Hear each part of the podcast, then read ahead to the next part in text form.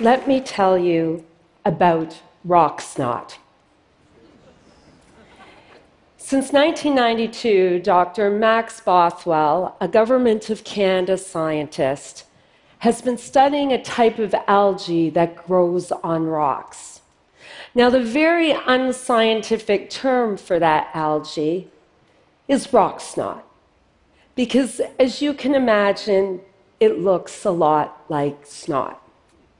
But scientists also call it Didymosphenia geminata. And for decades, this algae has been sliming up riverbeds around the world. The problem with this algae is that it is a threat to salmon, to trout, and the river ecosystems it invades. Now, it turns out Canada's Dr. Bothwell is actually a world expert in the field. So it was no surprise in 2014 when a reporter contacted Dr. Bothwell for a story on the algae.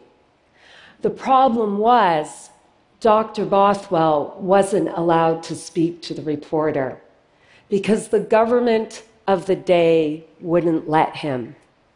110 pages of emails and 16 government communication experts stood in Dr. Bothwell's way.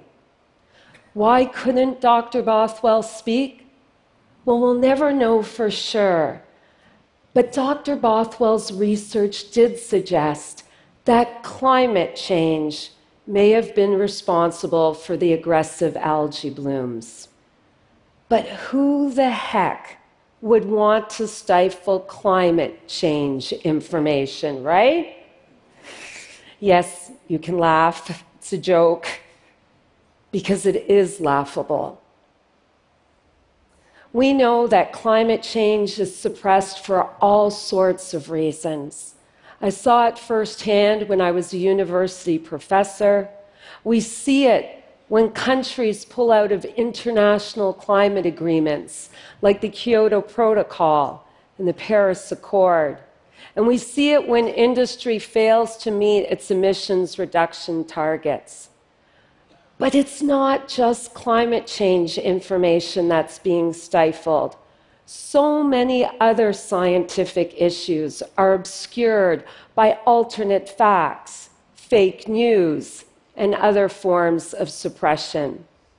We've seen it in the United Kingdom, we've seen it in Russia, we've seen it in the United States, and until 2015, right here in Canada. In our modern technological age, when our very survival depends on discovery, innovation, and science, it is critical, absolutely critical, that our scientists are free to undertake their work, free to collaborate with other scientists, free to speak to the media, and free to speak to the public. Because after all, Science is humanity's best effort at uncovering the truth about our world, about our very existence. Every new fact that is uncovered adds to the growing body of our collective knowledge. Scientists must be free to explore unconventional or controversial topics they must be free to challenge the thinking of the day, and they must be free to present uncomfortable or inconvenient truths. Because that's how scientists push boundaries. And pushing boundaries is, after all, what science is all about. And here's another point scientists must be free to fail. Because even a failed hypothesis teaches us something. And the best way I can explain that is through one of my own adventures. But first, I've got to take you back in time. It's the early 1900s, and Claire and Vera are roommates in southern Ontario. One evening during the height of the Spanish flu pandemic, the two attend a lecture together At the end of the evening, they head for home and for bed. In the morning, Claire calls up to Vera and says she's going out to breakfast. When she returns a short while later, Vera wasn't up. She pulls back the covers and makes the gruesome discovery Vera was dead. When it comes to Spanish flu, those stories are common, common of lightning speed deaths. Well, I was a professor in my mid 20s when I first heard those shocking facts. And the scientist in me wanted to know why and how. My curiosity would lead me to a frozen land and to lead an expedition to uncover the cause of the 1918 Spanish flu. I wanted to test our current drugs against one of history's deadliest diseases. I hoped we could make a flu vaccine that would be effective against the virus and mutation of it, should it ever return. And so I led a team, a research team of 17 men from Canada, Norway, the United Kingdom, and the United States to the Svalbard Islands in the Arctic Ocean. These islands are between Norway and the North Pole. We exhumed six bodies who had died of Spanish flu and were buried in the permafrost. And we hoped the frozen ground would preserve the body and the virus. Now, I know what you're all waiting for that big scientific payoff. But my science story doesn't have that spectacular Hollywood ending. Most don't. Truth is, we didn't find the virus. But we did develop new techniques to safely exhume bodies that might contain virus. We did develop new techniques to safely remove tissue that might contain virus.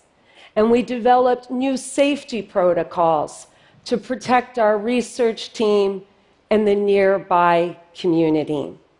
We made important contributions to science, even though the contributions we made were not the ones originally intended.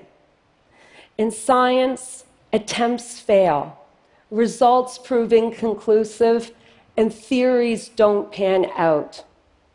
In science, research builds upon the work and knowledge of others, or by seeing further, by standing on the shoulders of giants, to paraphrase Newton. The point is, scientists must be free to choose what they want to explore, what they are passionate about, and they must be free to report their findings. You heard me say that respect for science started to improve in Canada in 2015. How did we get here? What lessons might we have to share? Well, it actually goes back to my time as a professor. I watched while agencies, governments, and industries around the world suppressed information on climate change. It infuriated me. It kept me up at night. How could politicians twist scientific fact for partisan gain? So I did what anyone appalled by politics would do. I ran for office and I won.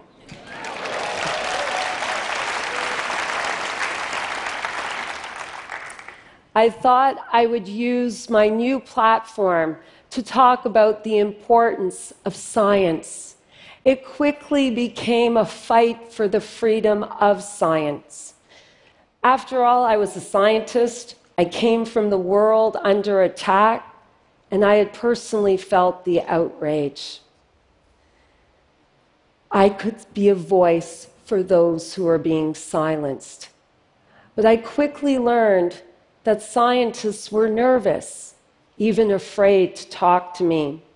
One government scientist, a friend of mine, we'll call him McPherson, was concerned about the impact government policies were having on his research and the state of science deteriorating in Canada. He was so concerned, he wrote to me from his wife's email account because he was afraid a phone call could be traced. He wanted me to phone his wife's cell phone so that call couldn't be traced. I only wish I were kidding. It quickly brought what was happening in Canada into sharp focus for me. How could my friend of 20 years be that afraid to talk to me? So I did what I could at the time. I listened and I shared what I learned with my friend in Parliament, a man who is interested in all things environment, science, technology, innovation. And then the 2015 election rolled around, and our party won. And we formed government. And that friend of mine is now the Prime Minister of Canada, Justin Trudeau.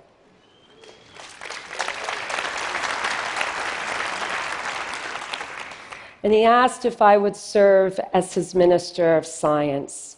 Together with the rest of the government, we are working hard to restore science to its rightful place. I will never forget that day in December 2015 when I proudly stood in Parliament and proclaimed, The war on science is now over.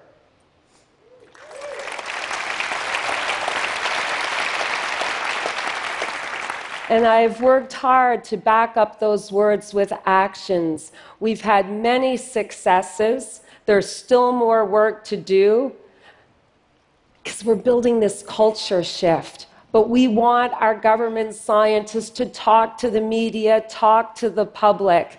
It'll take time, but we are committed. After all, Canada is seen as a beacon for science internationally.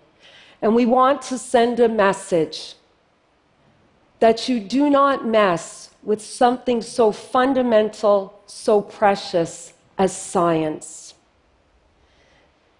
So, for Dr. Bothwell, for Claire and Vera, for McPherson and all those other voices, if you see that science is being stifled, suppressed, or attacked, speak up. If you see that scientists are being silenced, speak up. We must hold our leaders to account, whether that is by exercising our right to vote, whether it is by penning an op ed in a newspaper, or by starting a conversation on social media. It is our collective voice that will ensure the freedom of science. And after all, science is for everyone, and it will lead to a better, brighter, bolder future for us all. Thank you.